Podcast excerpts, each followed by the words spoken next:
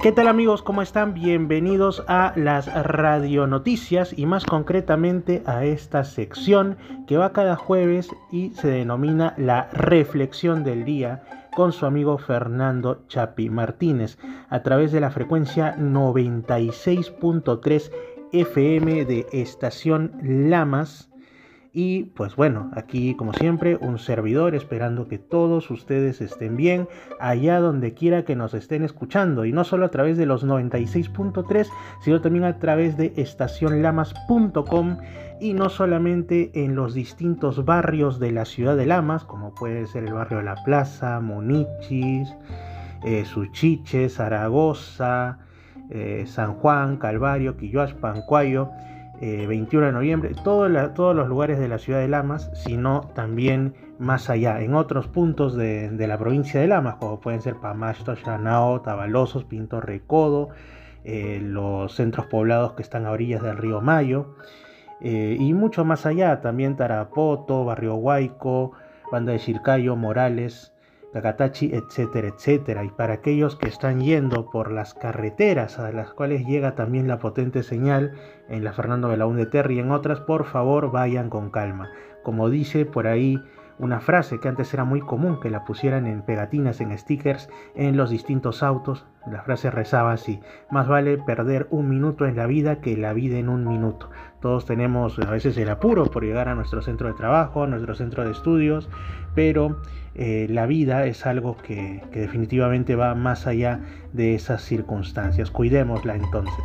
Y bueno, ya que estamos hablando de estas cuestiones de ir por la carretera, etcétera, de la velocidad de la vida. La reflexión que quiero hacer ahora es em, principalmente sobre el asunto del cambio, ¿no? Cómo los seres humanos hemos estado cambiando y la semilla de eso en muchas ocasiones es también la adversidad. Se nos presenta una adversidad en la vida y nos obliga a que seamos creativos, nos obliga a que o nos estancamos y nos dejamos vencer o por otro lado nos adaptamos y seguimos adelante renovados. ¿no? Em, pero antes de hablar del cambio quiero mencionar una noticia que ha estado en boca del mundo en estas últimas, eh, en estos últimos días, más que semanas, en estos últimos días, y que nos hace notar que muy aparte de cambios y de distintas cuestiones, los seres humanos somos los mismos, ya sea una persona muy humilde, una persona del campo, o un gran potentado, un gran millonario, o un astronauta que esté en el espacio, ¿no? En donde solo a la mayoría nos queda soñar, más nunca llegaremos quizá, o ya sea una persona que está pues digamos tranquila en su casa aquí con los pies en la tierra. Y es que resulta que hace poco un, ser humano, un astronauta de origen salvadoreño, un hablante de idioma español como nosotros, em, se convirtió involuntariamente en el ser humano que ha permanecido más tiempo en el espacio, más tiempo fuera de la Tierra. ¿Por qué digo involuntariamente? Porque permaneció en la estación espacial durante más de un año, debido a que hubo unos desperfectos y no podía retornar a la Tierra. Y a él en una de tantas entrevistas pues le preguntan, a ver señor Rubio, se llama Fran Rubio, dígame usted, si antes de partir en esa misión al espacio que solo tenía planificado unos días o semanas, o a lo sumo meses, le hubieran dicho que podemos ver el futuro y usted se va a quedar flotando en el, bueno, flotando, dentro de la estación espacial en el espacio sin poder volver a la Tierra durante más de un año. Usted igual se iría al espacio y él dijo que no. ¿Y por qué no? Porque él durante ese tiempo extrañó a su familia. A eso me refiero. El amor a los padres, el amor a los hijos, el amor a la pareja que amamos y a tantas otras cosas, a nuestros amigos, pues es igual, es un sentimiento natural que surge ya seas un astronauta o ya sea el lugar que ocupes aquí en la Tierra o incluso más allá de los espacios, por lo visto. Pero bueno, vamos a, pasar a hablar ahora sí de lo que les mencionaba, de los cambios, como hacedores de, muchas cosas eh, que generalmente pueden llegar a ser positivas dependiendo de cómo las canalicemos. Estaba yo viendo un video en YouTube. Me gusta ver canales que tienen que ver con la geografía, con la historia, con la geopolítica, eh, con temas de espiritualidad, de religión también, pero bueno, dentro de los que hablan principalmente de, de historia y de geografía, se mencionaba una, una extrañeza de la historia de la humanidad. Y es que está comprobado científicamente que los seres humanos de hoy somos prácticamente iguales en capacidades, en adaptaciones, en nuestro cerebro, en todo nuestro organismo, que los seres humanos, los otros integrantes de nuestra especie, los Homo sapiens sapiens, de hace 20.000, 50.000, 70.000 años. Algunos dicen que ha habido Homo sapiens desde hace quizá 500.000, 300.000, 200.000. Bueno, esas son especulaciones. Ya dejémoslo en los de hace 50 o 60.000. Eran exactamente iguales a nosotros.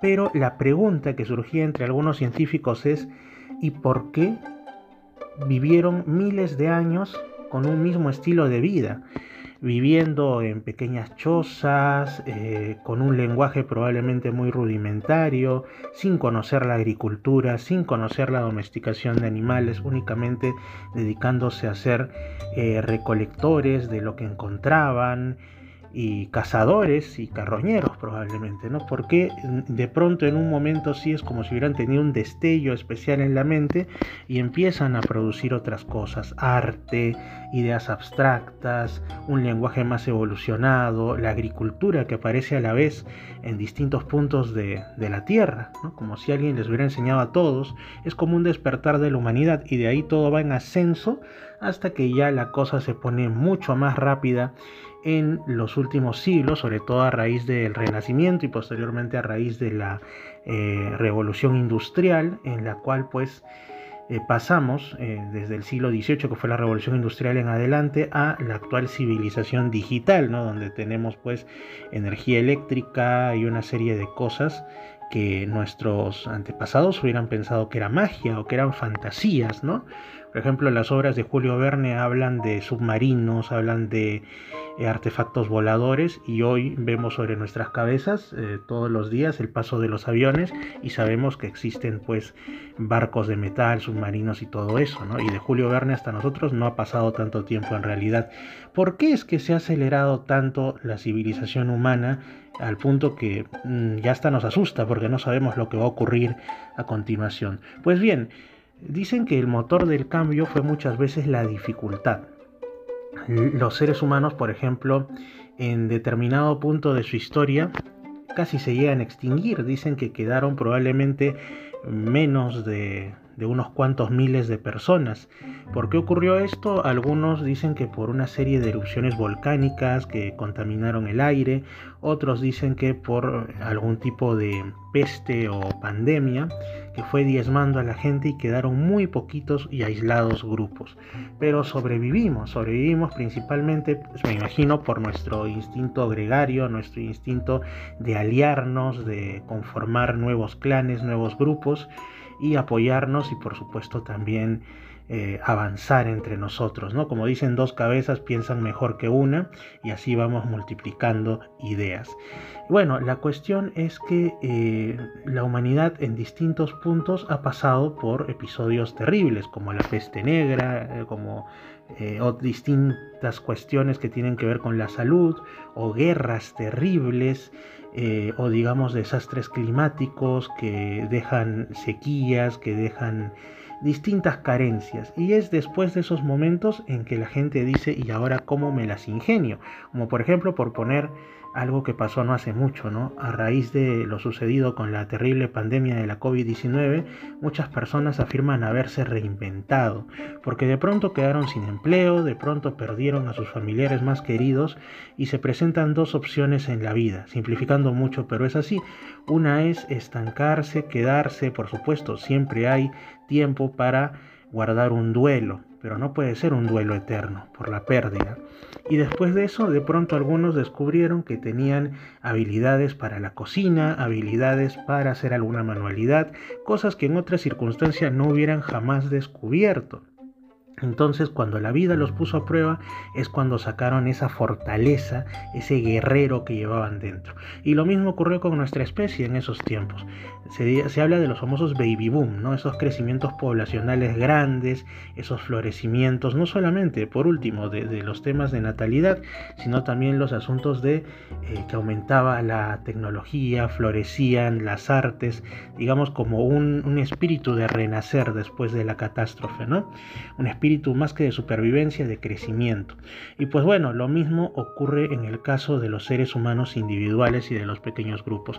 Nosotros cuando tenemos algún gran problema en nuestras vidas o una situación de ruptura, ya sea la que fuera, sea la pérdida de un empleo, sea un gran problema económico, un problema de salud tremendo, un duelo por la pérdida de alguna persona eh, querida o de repente el término de una relación, tenemos y es completamente natural y entendible algunos momentos o bastantes momentos en los que buscamos resignificar lo que, lo que es nuestra vida, cómo volver a empezar después de esa pérdida. Todo eso está muy bien, como digo, pero lo que es aún mejor es cuando transformas esa pérdida en una oportunidad. ¿Qué es lo que voy a hacer? Y cuando menos te das cuenta y va pasando el tiempo, reparas en el hecho de que no eres la misma persona que antes de ese suceso, sino que te has convertido en un hombre o una mujer más fortalecido, como cuando después de una enfermedad ganas, digamos, cierta inmunidad o te vuelves por lo menos más resistente a determinadas afectaciones a la salud. Lo mismo ocurre en el ámbito de cualquier otro aspecto de la vida. Así pues, amigos, amigas, yo no sé por qué luchas estarán pasando ustedes. Todos tenemos alguna lucha, todos tenemos algún motivo para reír, pero también algún motivo para sentirnos tristes.